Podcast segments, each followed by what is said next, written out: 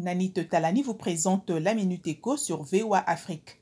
En RDC, la société Kibali Gold Mine veut demander au prochain gouvernement le remboursement de ces 195 millions de dollars perçus par le fisc comme TVA remboursable et en souffrance jusqu'au 31 décembre 2020. Kibali veut aussi trouver un terrain d'entente avec les autorités congolaises sur certaines sommes indues qui continuent à être prélevées de manière opportuniste dont la FPI, la taxe pour promouvoir l'industrie locale, et la taxe OGFREM.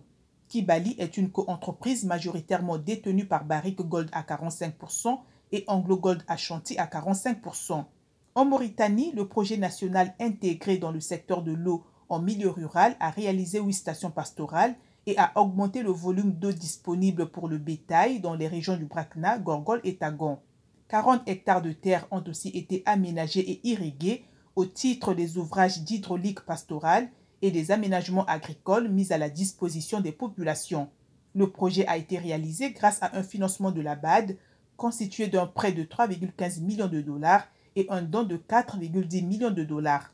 Pour terminer, le groupe américain du pétrole Exxon veut diminuer de 15% le nombre de ses employés dans le monde à l'horizon 2022 et baisser de 6 milliards de dollars ses dépenses structurelles d'ici à 2023.